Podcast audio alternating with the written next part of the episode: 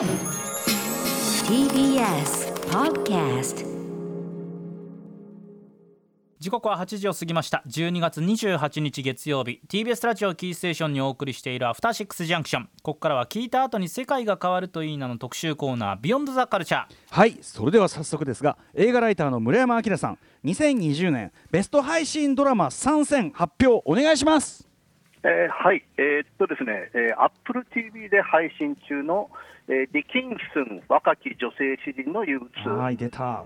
い、でディズニープラスで配信中のあのマンダロリアン、出ました。ははい。で Hulu で配信しておりますビバリーヒルズ再開白書の3本を選びました。再開白書なんですね。はい。続いて桑原優子さん2020年ベスト配信ドラマ参戦よろしくお願いしますはい、えー、ネットフリックスで配信中の愛の藤お寺おドーンときた。いいですね。はい。ドスンときた。はい。えー、スターチャンネル EX で配信中のラブクラフトカントリー、はい面白い。はい。はい、それからネットフリックスで配信中のラチェットの3面本で。す。はい。ということで詳しい解説はお二方から後ほど伺っていきます。始めていきましょう。第1回輝くアトロク的ベスト配信映画ドラマ大賞。新型コロナウイルスの感染拡大により多くの人が巣ごもり生活を余儀なくされた今年ネットフリックス、アマゾンプライムビデオ、UNEXT などの動画配信サービスが注目を集めた1年でもありました。はい。ということでこの番組でもね、あのーまあ、やはり皆さん見る機会が増えて例えば熊崎君がやっぱこれで完全に韓国ドラマいやまさにハマりにはまっはい。てすごい詳しくなっちゃったりとか、ええ。ちょいちょいこんなの見たよみたいなのもね、うんうん。あのー本当に日常的な話題として多分皆さんもそうだと思うんですよね。最近ネットフリックスでこれ始まってあれ見たとか確かに。最近面白いのこういう話題がすごく増えたと思うんです、えーこの番組ではいろんな方からたびたびねもう紹介もされているんですけどもまだまだやっぱり本当にコンテンツの量多いですしね、多すぎる。うん、あのどれから見ていいのか手がつけられなはいいということもい。ると思います。ということで配信作品に詳しい記者のお二人にですね、えー今年配信されたサービスオリジナルや、えー独占配信の映画ドラマの中から年間ベスト作品を発表していただくという、えー企画になっております。はい。発表してくださるゲストはお二人。まずは映画ライターの村山明さんです。こんばんは。どうもこんばんは。どうもよろしくお願いします。村山明さんは配信作品のレビューサイトショートカッツの代表を務める映画ライターです映画や DVD の総合情報誌 DVD& 動画配信データなど数々の雑誌やウェブサイトに寄稿されていますこの番組では定期的におすすめの劇場未公開映画を紹介していただいております、はい、まあ、村山さんが紹介していただくの本当にツボであの特にやっぱあのこんなにエスクレイグ・ザラーのことを騒ぐ 番組になってしまったのは完全に村山さんのおかげです。なんかね。いざ見てみるとみん結構ね好きみんなハマる人が多くてザラーは僕癖が強いから人選ぶだろうと思ったんだけどはいはいはい。なんかね最高最高結構あの例えば僕のマネージャー幼いさん女性でもやっぱりお全然いい最高ですみたいな。はいだったりとかね、ハマる人も高木なんかどんままりでしたしね、もう。いや本当にありがとうございます、ザラーに関していえいはね。え、よかったです。はい、あと,、えっと前回ご出演10月21日水曜日、えっと、アップルの動画配信サービス AppleTV プラスのおすすめ作品ということで、ね、後ほどちょっとディキンスンの話も伺います、ディキンスンの話とあとあれ見たんですよ。あのグレイハウンド。はい、あの、むちゃくちゃ渋い戦争いや映画。ー渋いしそのなんか本当にあの村山さんのおっしゃってたセリフに頼らない本当にあの微妙な表情の演出の積み重ね。本当に堪能できてすごくあの言っちゃえば映画らしい映画の演出っていうか、はいはいはうん、い。いや見事なもんで僕やっぱすごくあれはすごく好きでしたね、グレイハウンド。ありがとうございますいつも。村山さんの紹介間違いないですははい。い、こちらこそ。はい。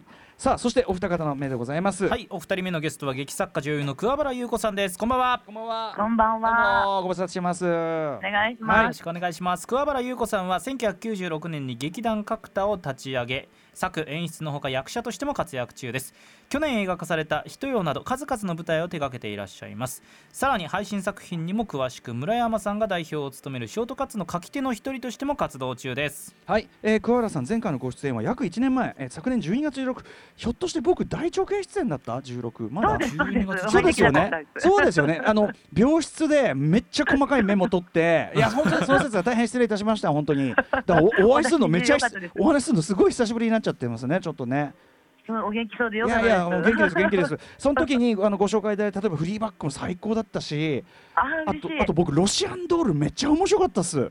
あいいですよねあれ本当あれにね。本当面白い。あれもっとみんな見てほしい。あ本の当。主人公のなんかキャラクターひねってるんだけどなんだけど厄介なんだけどみたいななかなかあんな感じの女性主人公いないですよねあんまりだから宣伝されてないのが不思議なぐらいいいものでしたよね。あれでも続編もやるんでしたっけね？確かねロシアンドールはね。今のところなんかそういう話ありますね。いや、うん。あれめっちゃ面白かったです。ありがとうございます本当に。はいぜひ。はい。さあということで、えー今夜僕はさんにもお話を伺いたいと思います。今日ちょうどあのねみんなそれぞれさ僕もリモートでズームでお顔を拝見してるとなんかいいですね。なんかめぞん一刻っていうかさなんかこう なんか同じマンションの住人たちみたいな愉快な住人たちみたいな感じでいいな。はいということで冒頭でえー発表してもらいました。まずは2020年ベスト配信ドラマドラマシリーズの振り返りから、えー伺っていきたいと思います。まずは村山さんお願いします。お願いします。はい。えーっと、じゃあ、えーさっき挙げた、えー、3本、もう一回言った方がいいですかね？はいよろしくお願いします。はい。えーっと、はい、Apple TV プラスの、えーディキンスン若き女性詩人の憂鬱、うんえーディズニープラスの、まあ、マンダロリアン、うんまあ、今、シーズン2ですけど、まあ、シーズン1とか2とかまあ関係なく、うんかなりハマりましたけうんはいど、で、Hulu のビバリーヒルズ再開白書の話をうんさせていただきたいと思はい、ぜっております。ひぜひお願いします。はい。まずはえっとねディッキンソン、はい。ディキンスンに関しては、自分の、うんそうなんです、あの Apple TV の、ね、特集させあのしていただいたときに、この話もしたんですけど、うんうん散々喋ってましたよね、あの時ね。はい、いや、もうすごい、あの、で、その後、ちゃんと見て、めちゃめちゃ面白いですよ。ああ、よかったです、うんうんよかったです。最高です。はい。たでまあね、うん。実際、Apple TV ってあの配信サービスの中では後発なんですけど、でまあ、でもさっきはあの話に出たトム・ハンクスあの主演脚本のグレイハウンドとか、うん。あのやっぱり後発だからか、数を打つよりクオリティの高いものを揃えようとしてる感じがすごく、まあはい。あるんですけど。でその中でも、まあ、このディキンスンっていうのは、割と目玉ドラマの一つになっていると思ってる割うんうんうんに、日本では知ってる人がとても少ない。やっぱいかんせん Apple TV まだね入ってる人が少ないんでしょうね。そううんうん残念ながらね。じゃあそれこそモーニングショーと合わせてもうそろそろちょっとキラーコンテンツ揃ってんだから見てよって感じがするんですけどね。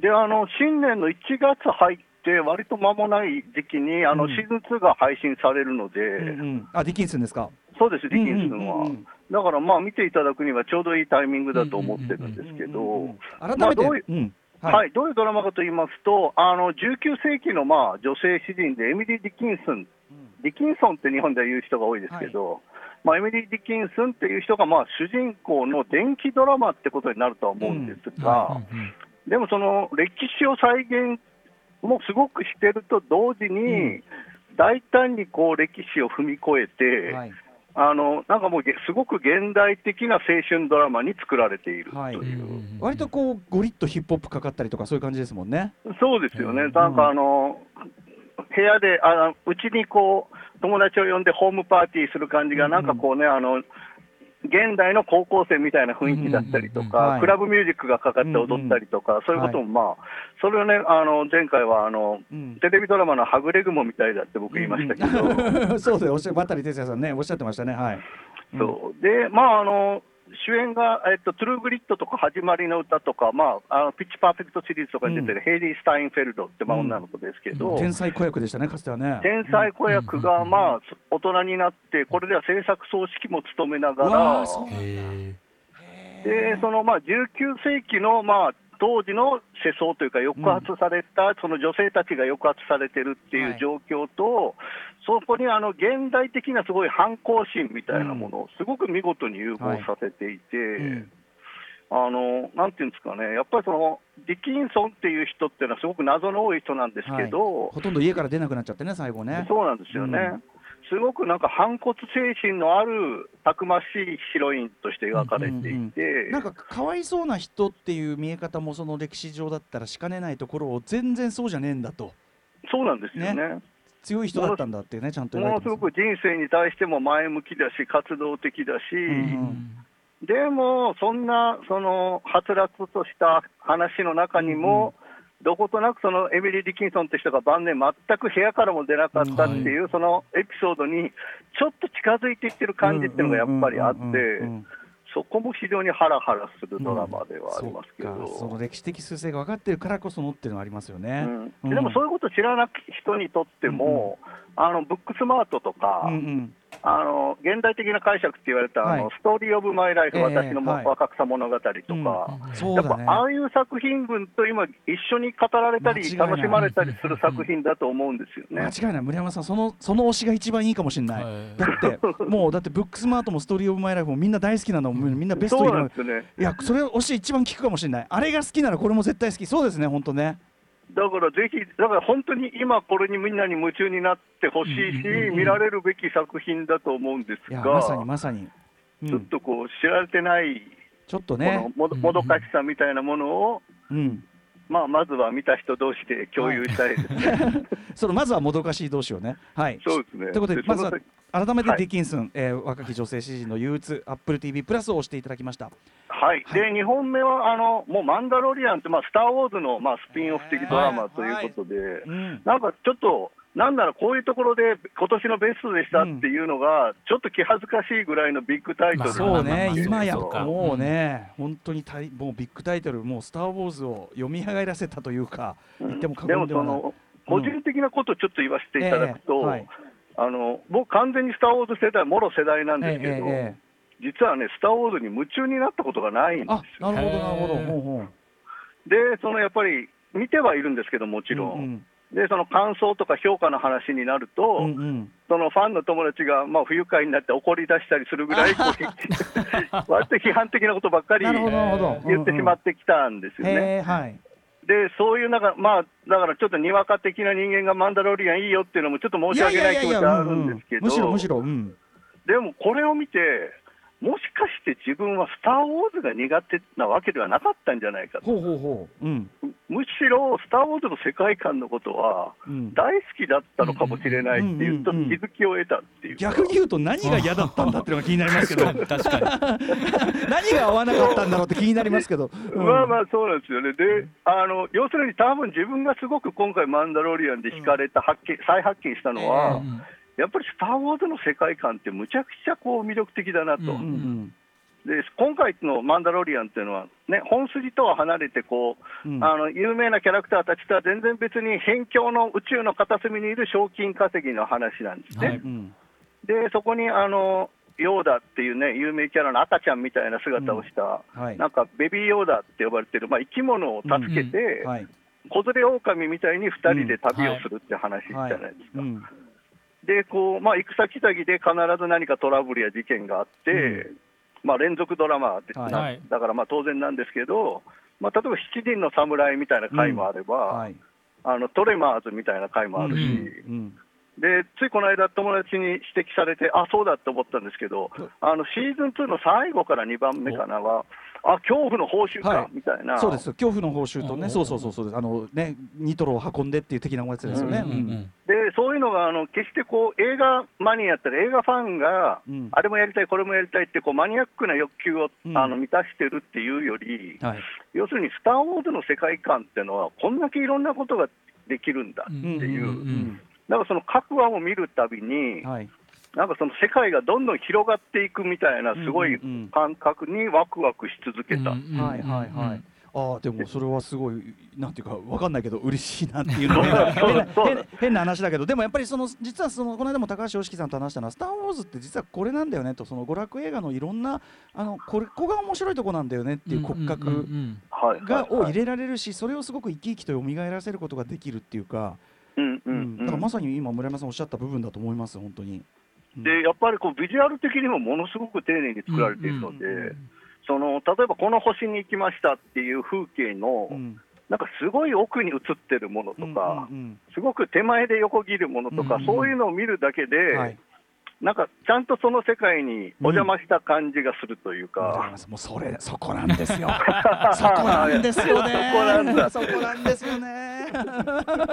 気づかせていただきましたってことですよね。ちょっと村山さん、ちょっとあの今日はその時間なさそうだけど、今度また、はいじゃあ逆にどこが合わなかったかの話聞かせてください。あそうそうですね、ぜひぜひ。う んあと、まあ、ベビーヨーダがもうね、こんなね、うんもううんうん50手前で言うのもなんですけど、ええ本当、とにかく可愛い。あ可愛いよね。それはもうとろけちゃいますよね。はい。そう。でやっぱり分かりやすくするために、擬人化されてないキャラクターなのがすごく好きで、うんああなるほどなるほど。あの結局、どこまで通じ合ってるのかもよくわからないじゃないですか。うん。うん確かに確かに、うん、だからね、あの何でも食べるところもそうですけど、まあまあ、あの食べちゃうとこねなかなかえぐいですもんね。それダメだろお前って。そうそうそう、ダメだよお前それっていうね、うん。まあ、そういうところも含めて楽しんでおりますという。えーでじゃあ3つ,、はい。三つ目なんですけど、まあ、これもねあの、僕たちの世代にとってはビッグタイトルなのかもしれないですけど、ビバリーヒルズ再開白書というね、うん。あのまあ、90年代の大ヒットドラマ、ビバリーヒルズ高校白書、青春白書のまあ関連作ですけど、うんうんはい。ちょっとね、これ、ややこしい説明が必要なんですよね。うんうんっていうのは、なんとなくこれって、20年ぶりの続編くらいに思われてると思うんですけど、はい。うん。うん全然続編ではない。続編じゃない。へえどういうことかっていうと、例えばあのメインのキャラクターに、例えばブレンブランドンとブレンダっていう双子の兄弟がいたんですけど、うん。ブランドンとブレンダは出てこないんですよ。うん。その代わりに、ブランドンを演じていたジェイソン・プリストリーと、うん。うんブレンダを演じていたシャナン・ドハティが本人の役で出てくるんです。はほう。ほうほうほう本人役なんだ。ほうほうほう。そうそう、だから、あのビバリーヒルズ、あの青春白書の続編ではなくて、うん。あの大ヒットしたドラマのせいで、うん。もうビバヒル役者っていうレッテルを貼られてしまった人たちが、はあ。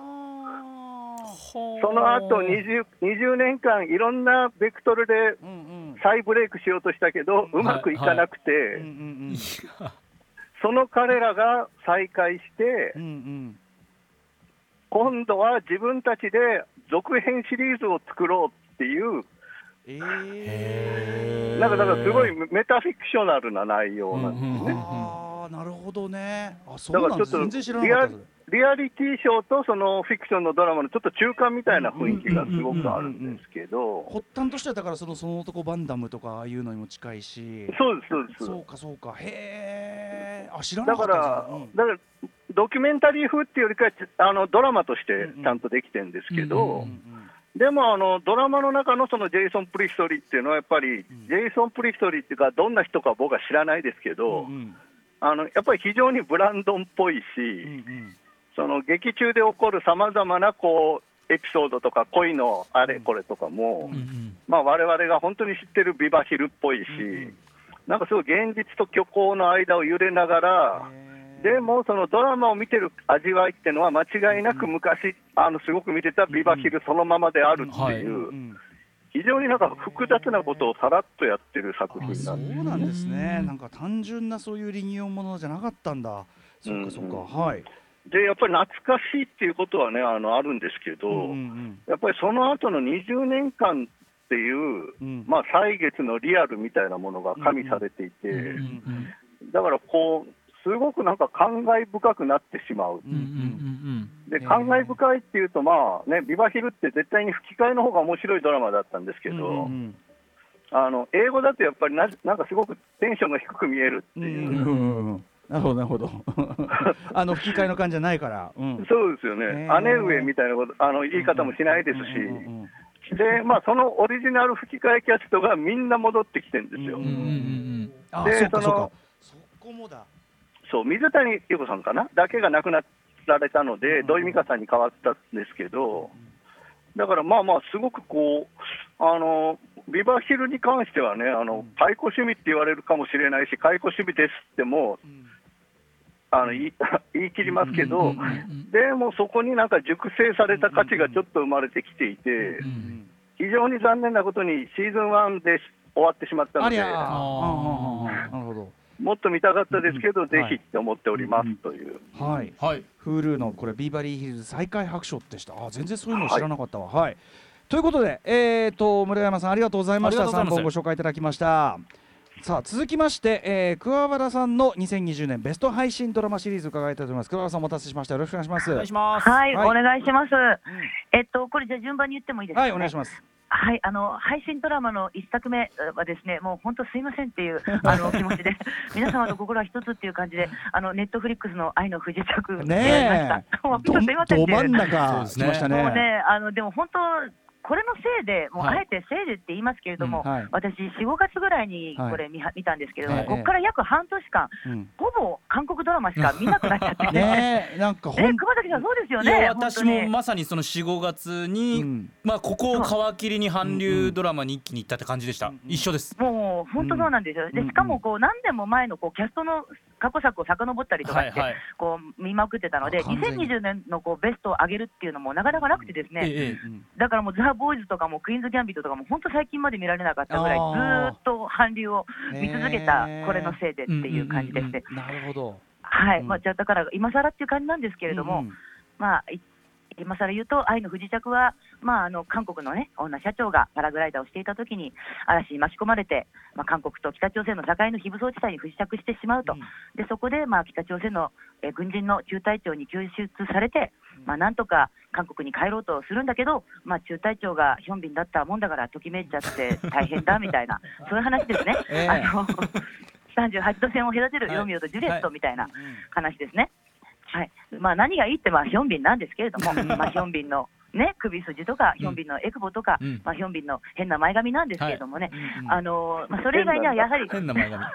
そう変な前髪っていうのはまあすごく気になるんですけれども、まあ、それ以外にはね、まあ、やはり北朝鮮の生活風景っていうのをそれだけこう克明にというか、まあ、うん。うん軍事的な意味じゃなくって、うんうん。あのしっかりこう描いていて、うん。でそれがあの、まあ、私たちにとっての未知の世界なんで新鮮だったっていうのもありますし、それがもうこう昔の日本の風景にも似ていて、こう食べているのもこうふかしいもであるとか、貝とか、あの地下貯蔵庫の塩亀に入れてた肉とかなんですけど、うん。うん。まあとにかく美味しそうでしてね、あの韓国のドラマってあれなんですよね、1時間はい。15分ぐらいあるんだけど、うん。CM がはいなんか入らないらしい。はい。はいうん。だからあのその代わり提供の商品っていうのが食中のああの食事でバンバン出てくるそういうことなんだ。だうん。そうなんですよ。だからあのサブウェイとかチキンとか、はい。もうあの韓国シーンのところで出てきたものはもう大体ウーバーイーツで頼んだっていう感じの、でもお腹空いちゃいますねそんなんねそうなんですよ、はい。うんあのチキン食べたくなるんですいやよねチキンは絶対食べましたね。買いに行きましたし ウーバーイーツもしましたし、うんうんうん。絶対そうですね。まんまと。まんまと。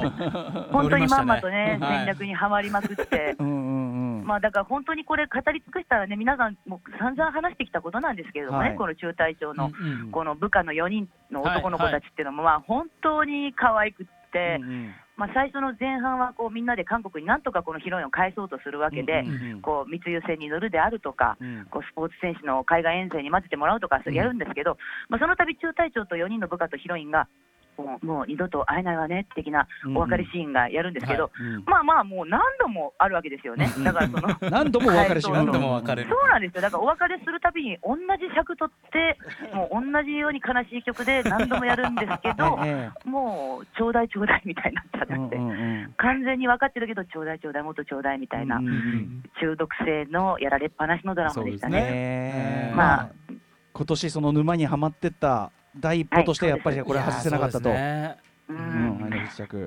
だからもうキャストからどんどんたどって、もう最終的に私はもうヒョンビンとコンユの行ったり来たりで、あの82年、キム・ジヨンでようやく締めみたいな感じで、はい、もう皆さんもあの自分の締めが見つかるまでずっと渡っていただきたいなっていうことで思いました、本当に。いやーでも本当にはまりきったなっていうのが分かりますよこれ。はい。本当にね、みんなかわいそうなぐらい、あのうん。みんな中隊長って、まだ私の友達は言ってますけどもね。いね。はい、で2本目はですね、はい。えー、とスターチャンネル EX でのうん。見てる、えー、と HBO ドラマのラブクラフトカントリーです。うん。これねようやく僕ちゃんと見切りました。あ。めちゃめ見ました？ちゃうん見た見た。あの面白かった。すごかったですね、これは。本当に。うん。ただなんかこう自分で選んどいてなんですけど、本当全然うまく説明できないってう難しいよ。だってあそうなんですね。あの格話完結でね結構ゾノはもう。テイスト違うし。そうなんですよ、うんなんかもう全くあのタイムトラベルものの SF みたいな感じになったり、うん。あのヒレのラブストーリーになったり、うん。こう完全なインディ・ジョーンズの冒険者みたいになったり、あのね4話かな？あのインディ・ジョーンズのくだり面白かったな本いやよ当にかったですよね、うん。本当に。でそれはでもちょっと、うんうんはい。今何見てるんだっけって気持ちになりますよね。なるなるなる。とかそれこそあれ韓国ドラマ始まったっていうのもあるじゃないですか、そうなんですよ、だから、実はね。あ来た来た来たこれっていう、こうんうん。うペグで会いましょうっていう回が6話に来るんですけれども、時代がね時代なんで朝鮮戦争がね描かれるんですよね、うん、そうなんですよ、だから、あの大体これ、本当に俳優さん、羨ましいなって思いましたね、うんうんう。んこれ、このこんだけテイストを変えて、遊びに遊んでそっか、まくれて、毎回楽しいですよねいやだって自分はもうなんかおとなしい普通の奥さんみたいな役だったはずが、うん。パラレルワールドで女戦士になったりフラッパーダンサーになったりとか、タイムトラベル話そうですね。本当にね。そうなんですよ、うん。それでもう妖怪大戦争みたいな瞬間もあれば、はい。本当にこう駐屯地の悲恋の悲しい切ない話になったりとか、はい。本当にそういう意味では、まあ、この HP ラブクラフトのクトゥルフ神話を下敷きにした怪奇現象だったりとかっていうのがうん。元のお話で、まあ、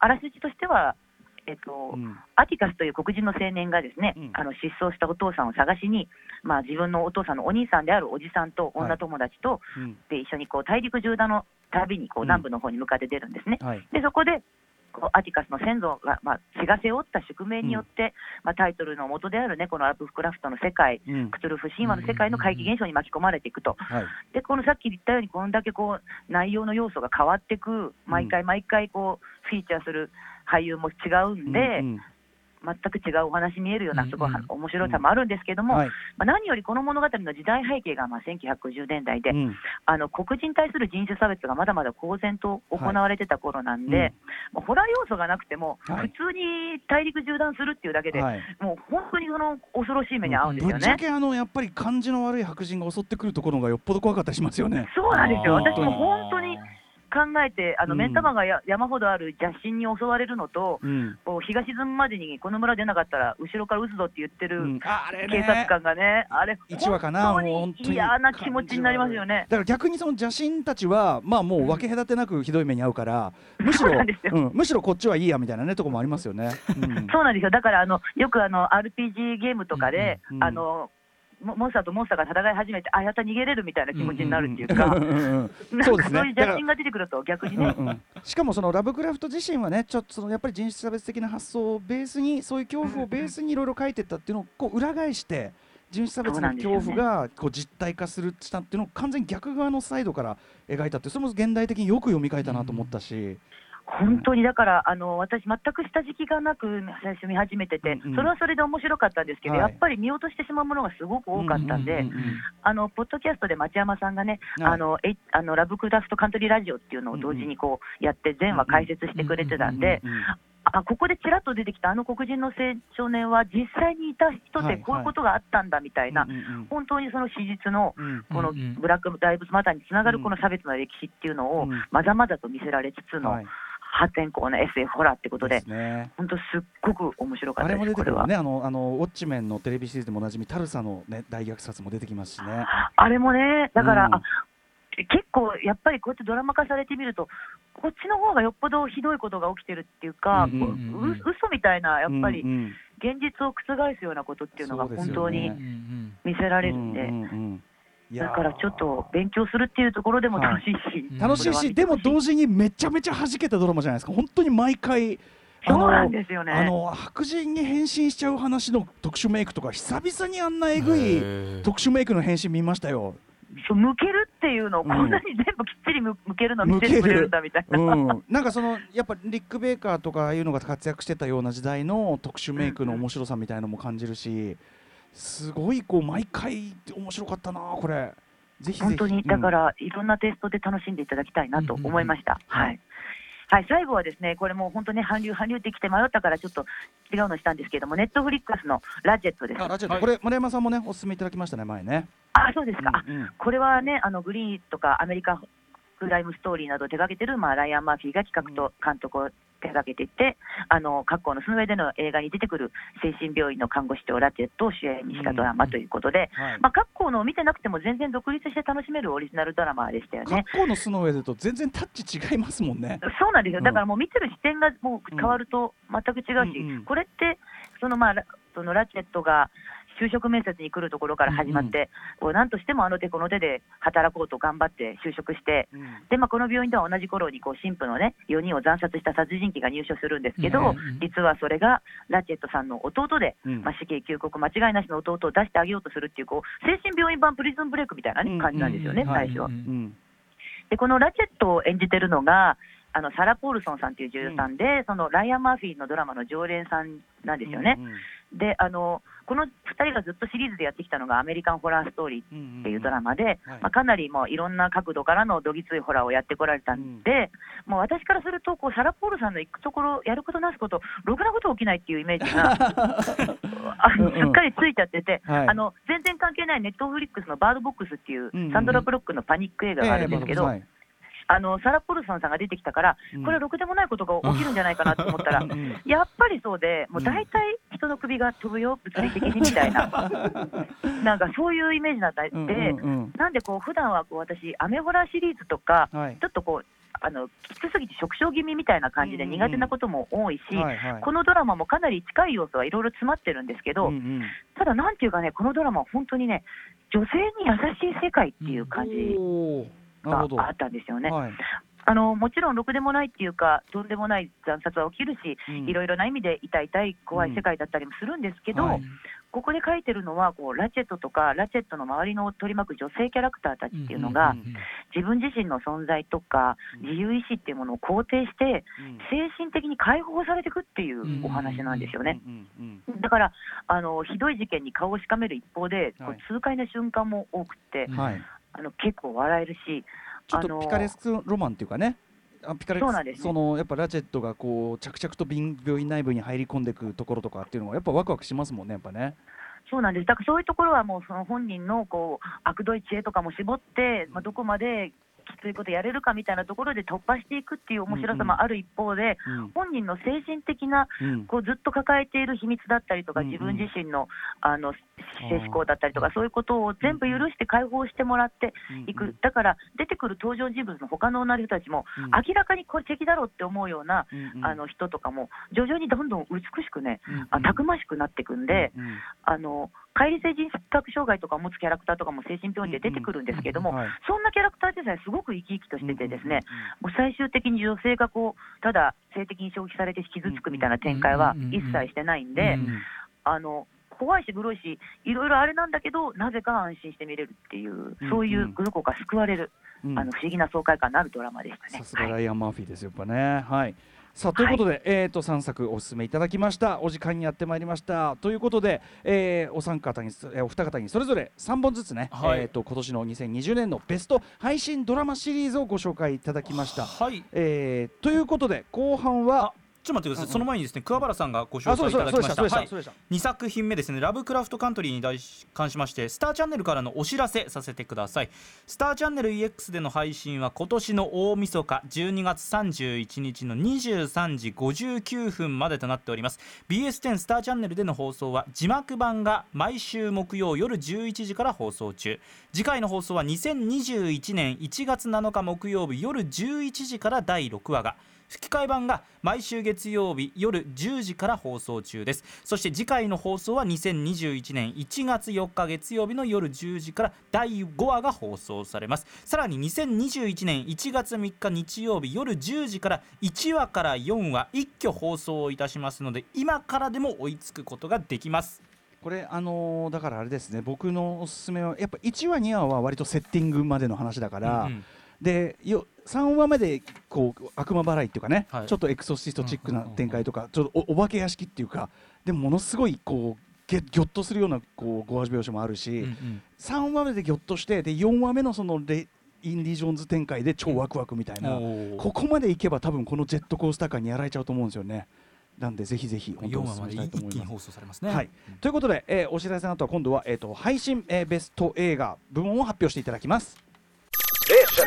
After Six Junction. 時刻はまもなく8時35分になります。生放送でお送りしています。アフターシックスジャンクションこの時間は第1回輝くアトロク的ベスト配信映画ドラマ大賞をお送りしています。はい、えーゲストは配信作品のレビューサイトショートカッツの書き手のお二人。映画ライターの村山明さんと劇作家女優の桑原優子さんです。引き続きよろしくお願いしますよよろしくお願いしま思えばあれですもんね。桑原さんね村村山さん推薦っていうかね感じでで出ていただいたわけだからこう一緒に出ていただくのは初めてだけどよく考えたらねあのありがとうございますっていうかなんか、うん感じですもんね。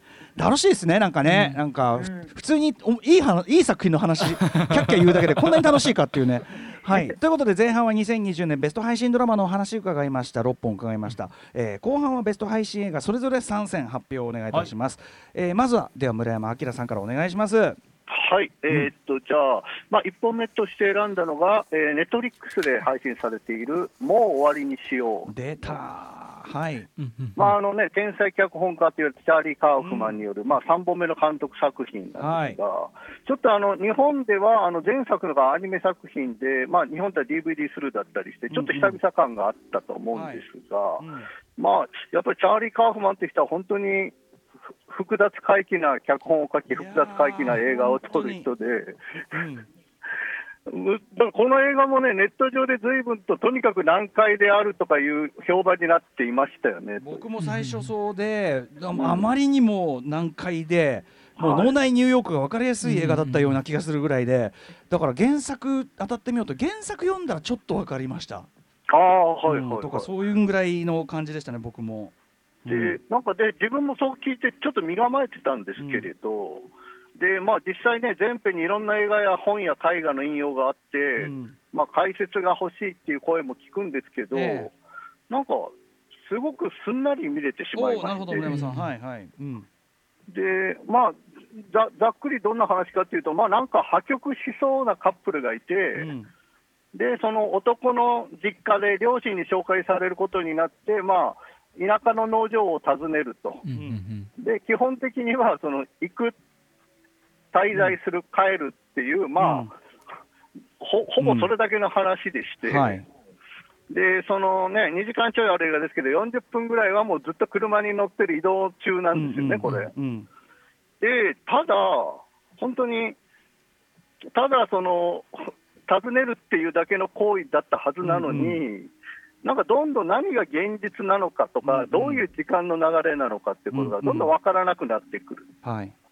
であのしかもジャンルもよくわからないってうんいう、うんホラーなのか、コメディなのかね。うん。そうですよね、うんであのトニ・コレットとかが、まあね、その男のお母さん役で出てくるんですけどトニコレットも出てくるだけで、なんか。怖いっていうか、まあ、ね、感じが悪やばいですよねなんかとにかく居心地が悪い。あの人がいる空間はなんでこんなに居心地が悪いんだろうね。そうだから、あの両親とかも本当に異様な感じなので、うんまあまあ、サイコスリラーみたいに見えるんですけど、だからまあ、で、その主人公っていうか、その女性の方のジェシー・バックリーって人が演じてる、うんうん。女性のモノローグで進行していくので、うん。誰もが彼女が主人公だと思って追いかけてると思うんですけど、だんだん彼女自身が自分が誰なのかみたいなことも曖昧になってくるというね、うんうん。だから見てる人がまあ戸惑っても不思議はないはい。と全然思うんですよ。うん。うんうんでただ、もちろんそのいろんなことを予習したり、原作をチェックしたりしてみると、うんああ、こういうことかって、そのトリックみたいな、その仕掛けが分かるっていうのはあるとは思うんですけど、なんか、どう言えばいいのかな、うんまあ、人一人がこう人生を過ごす中で感じるうん後悔だとか未練だとか孤独だとか、そういう記憶の膨大な蓄積をそのまま映画にしたみたいな映画だと思ったんですよね。だからこう、取り留めのない思考の流れみたいなものがそのまま映像になっているので、うんはいとてもシュールですし、うんうんで全てがやっぱり負の感情で裏打ちされているので、うんうん。見ていてしんどいって人の気持ちもわかるんですけれど、うんはいはい。でもやっぱりこう、決してこう遠い感情ではないものが、うん。なんかとてその流れに身を任せると、割とすっと入ってきて、奇妙で悲しくて、でもどこかおかしくて、とても美しい映画だなってまあ思ったんですよね。はいはい。全くはい。だしでついつい数日前にあのディズニープラスでピクサーの新作アニメの、はいソウルフルワールド。ソウルフルワールドがまあ配信されて、まあ、見たんですけど、はい。これもまあかなり先鋭的な傑作だといや思ったんですが、本当にはい。うんでも実は表現にしてもテーマにしても、すごくなんか近いものがある確なあなるほどね。ソウルフルワールドっていうのは人生というものを肯定的に捉えているのうんうんうんうんで、でこっちはとても悲観的に捉えている話なんですが、うんでもどっちもこうカードの裏表みたいなものだなって思っていて。あー確かに。面白い。これ2本立て。ソウルフルワールドともう日終わり以上うん。実は難しい映画ではないんじゃないかってちょっと思ったって、感じたっていう話なんですちゃんとだからそこにライドしちゃうっていうかねそのかん、うんうん。ね感覚にねそのね、うん、あとちゃんとちゃんと見てるとやっぱりそれはどういう仕掛けかは一応分かるようにはちゃんとできてはいるんだけどね、わ割とロジカルにできてる映画だとは思いますが。そうですよね。はい、うん僕もあのなんだかんだでやっぱりチャーリー・カウフマンすごい好きだわと思った一本でしたね。やっぱすごいすごかった。あ、あと引用元って言われてるオクラホマのミュージカルを僕初めて今回見ましたけど、うんうんうんやっぱりえげつない映画で面白かったですね。うんうんうん。あの最後の方でね、あのまたそのミュージカルシーンというのね。はい。えー次はちょっともう一、え2本目は Apple TV プラスでやっている「ボーイズ・ステイト」というはい。ドキュメンタリー映画なんこれですが。村山さんね前ね一回ちょちょろっとお勧めいただきましたよね。はい。うん。であのサンダンスで上映されて A24 が買ったんですけど、うんうん確か、でコロナで劇場公開されずに配信になってしまったドキュメンタリーなんですが、うんうんまあ、端的に内容を言うとね、ちょっとリアル定位置の国なんですよね。ああはいはいはい。あの実際、アメリカで行われているワークショップなんですけど、ボーイズステートって呼ばれていて、まあ、とりあえず、えりすぐりの高校生が集められて、1000人ぐらいが2つの党に分かれて、架空の州知事選挙をやるんですよね。でまあ、一種のゲームなんですけど、うん。まあ、それによって多分その教育的に選挙っていうものを分かってもらおうみたいな目的だと思うんですが、うんうん。あのもうそれこそこう陰謀とか駆け引きとかがすごくて、うんうん。でまあ、キャラクターがそれこそ定一の国とか漫画みたいに立ってる人ばかりで、うんうんちょっとね、ドキュメンタリーこれって何度も目を疑うような、うんうんエキサイティングな、まあ、選挙戦のえお話なんですよね。まさにあのこの間ねあの大統領選直前にぜひこれ見てほしいってねおっしゃってましたよね。はいはいはい、うんうんそうなんです。だから、やっぱり選挙ってね、そのひ代表を選ぶはずなのに、うんなぜ政治家がこう問題ばかり起こすのかとか、うんうんうん。なんで分断が解消されないのかとか、うんうんなんかそういう社会のなんか歪みみたいなものが、ちょっとなんか言い方悪いですけど、面白いぐらいよくわかる映画になっていて。すごいそうか際立って見えるんだ彼らが。で例えばその体に障害のある少年がいるんですけど、え自分は障害を乗り越えて代表にも選ばれていると、うんうんだからアメリカは努力をすれば叶う国だから差別なんてないって言うんえですよ。ああはいはいはいはい。うんうん認められない人間は努力が足りないっていう、うんうんなんならそのマイノリティ側というか、まあいろいろ大変だった少年が結果的に、うん。あの体制側のマキャベリストみたいなパブリシストになっていくっていう。でも現実にもありそうその立場はね。そうなんですよね、うんうんうん。そのアメリカの理想みたいなものがいろいろ逆転する局面みたいなのがいっぱい見れるので、はいはい。でまあ、お勉強だけじゃなくて、やっぱりエンターテインメントとしてすごく面白いのでおすすめですと。ボーイズステイト。これもアップルね TV プラスですもんね。そうですいよいよだから Apple TV プラス推しが、ね ちゃんと入ってよってちゃんと見てみてよっていうのがね増えるかもしれないです。ね。はい。はい、そしてで、うん、もう一本ちょっと駆け足でいきますと、アマゾンプライムビデオのサウンド・オブ・メタル聞こえるということ。これ気になってたんだ。あのね、ブルーバレンタインのあのデレック・シアン・フランス監督が原案と制作総指揮なんですけど、はいうん。であのあれか、まあ、そのデレック・シアン・フランスとかあの組んでた脚本家の人が監督をしてるんですが、うんうん。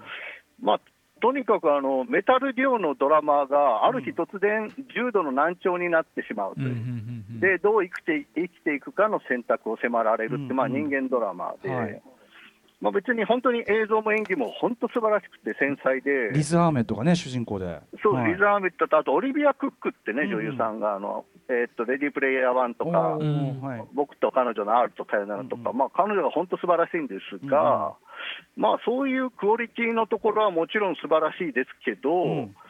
あの今、ここで配信のベースとして言いたいのは、はい。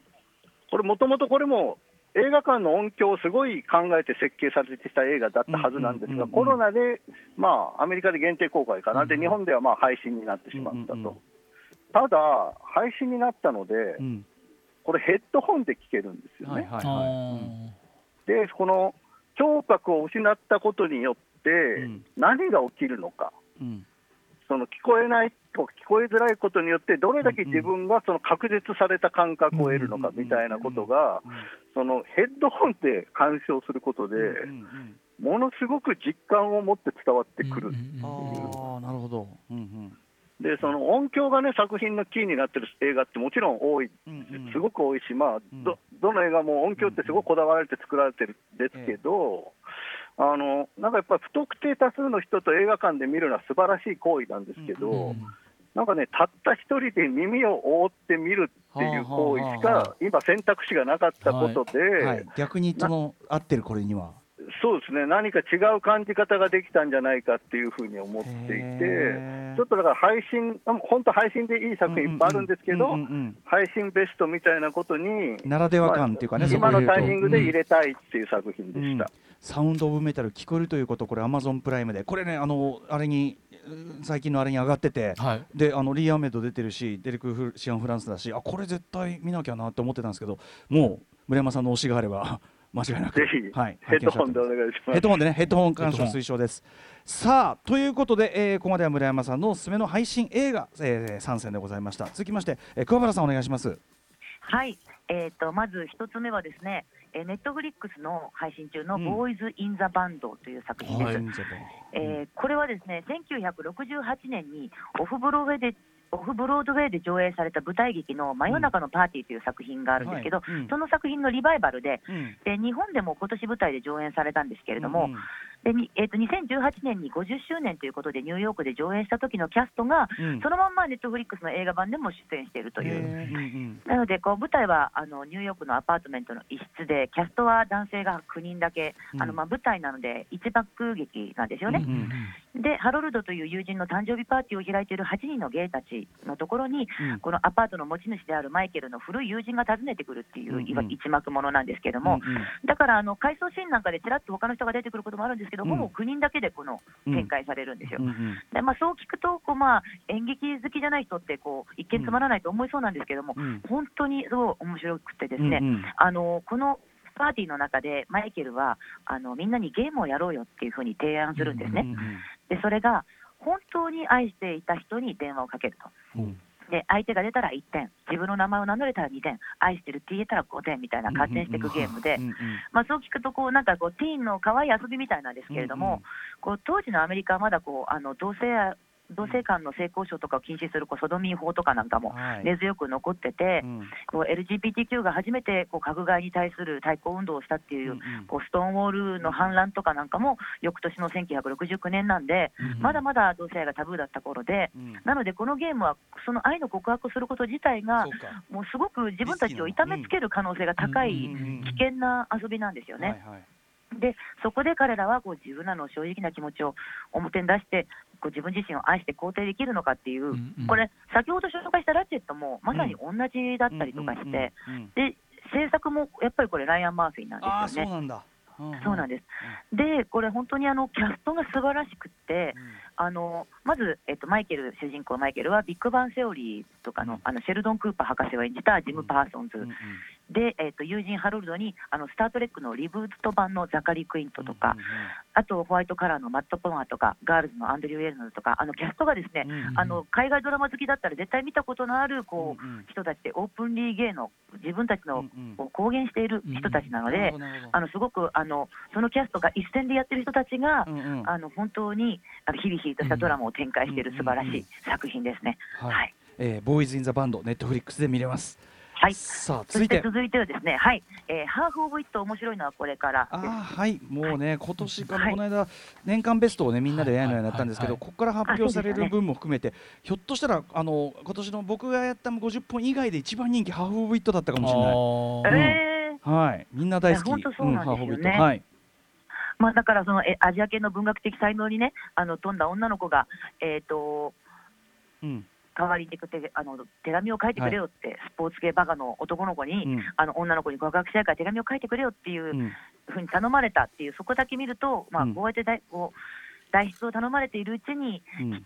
お二人が惹かれ合ってむにゃむにゃむにゃみたいなことを、うんうん。私古い飛行でもって秒で想像してたんですけれども、えいやまあ、そうはならないと、えええまあ、うん。男の子が好きなうん。女の子のことがエリーも好きだったっていう、うん。うんまあ、ところでうん。私今回自分でも配信ベスト3をこうドラマと映画で選んでて、うん。全く無自覚に面白かったなと思うものを選んだんですけれども、うんうん。大体メインとなる恋愛が同性愛だったんですよね。そうですね。ラブクラフトカントリーもボーイズ・イン・ザ・バンドもラチェットも、はいはい。それがもう半々で異性愛も書かれてますけれども、うん。本当に自然に同性同士の恋愛を見るようになったなと思って、本当ですね。うんね、でしっかりキュンキュンするような感覚にもなって、実はこの1年ぐらいのこことなのかな意外と。いや、本当そうなんですよね、うん。自然に見れるようになってるけど、うんうん、そうそうそう、んん。この間、私、引っ越しの荷造りしてて、はい。あの作業中にフレンズっていうあの古いね、ええドラマとか流しっぱにしてましたけど、当時なんかはレズビアンの結婚式っていうだけでもう大騒ぎだったじゃないですか。うんうんうんもうすごく特別なことが起きてて、はいそれをコメディにしてて、すごいよね、的な雰囲気が、はい。もうそもはや今、本当どっちでもいいというか、まあ、ブックスマートとかも本当そうでしたけれども、はい。ちゃんとこう見る見方が変わって、うん。こう男女の友情って成立するのみたいな問いかけ自体も、今後は古くなっていくんだろうなっていうことを、本当にうん。うん。はい。このドラマを見て感じましたね。うんうんはい。はい。いやーもう見事でございました。ハーフウィット。面白いなこれから。ネットフリックス。そして三本目。最後が、はい。うん はい、最後はですね、もう本当にありがとうっていう気持ちでいっぱいになりました。ほうほう。あのドク・ボラット、栄光なる国家だったカザフスタンのためのアメリカ貢ぎ物計はい画ですね。感謝ですと。もうこれ、本当に最高でしたね。うん。あの加えてこのね直直後の大統領選でアメリカに希望を見たっていうか、うんこの配信ベストをこう選んでて、あの共通点があるなと思ったのは、うんうんこのろくでもない優しい世界っていうテーマだったんですけれども、うんうんうんボラットは本当に優しい世界ってこういうことなんじゃないのっていうのをね、教うんえてもらった気がします。最後にさ、まあ、前作もそうだったけど最後は本当に素晴らしいっていうかちゃんと世界がいい方向に少なくともボラットの周りでは変わっていくっていうかね。そうなんですよね、だから政治的な考えとか信じてるものは全然違うんだけど、みんな悪い人じゃないんだよっていう、うんうん。こう陰謀論を信じててもね、はい、あいつら可愛いんですよねなんかねあのおじさん二人。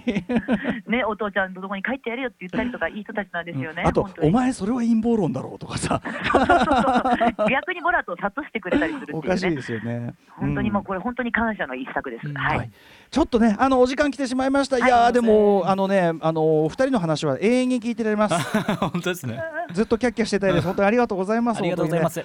さあということでぜひね年末年始あの家でいろんなものを見るという時にぜひお二人のね、えー、と作品上げていただいて作品参考にしてください。最後にお二人からお知らせ事お願いします。村山さんまずはあえーっと来年の1月23日に、えーっとし漫画家の白上がり寿主催うのん。サルハゲロックフェスティバルというイベントがありまして、はい。もう僕、ちょっと13年間、これの運営と出演をしてるんですけれども、あの今回は、まあ、コロナもあって、無観客ライブ配信ということになりまして、はい。あの新宿ロフトから10時間ぐらい延々とやりますので。なるほど、うん、あのあのいろんな、えーっとパスカルズとかそういうはい。素敵な音楽から、大日本プロレスとかいろんなものが見られますので、うんうん。あのぜひサルハゲロックフェスティバル、うん。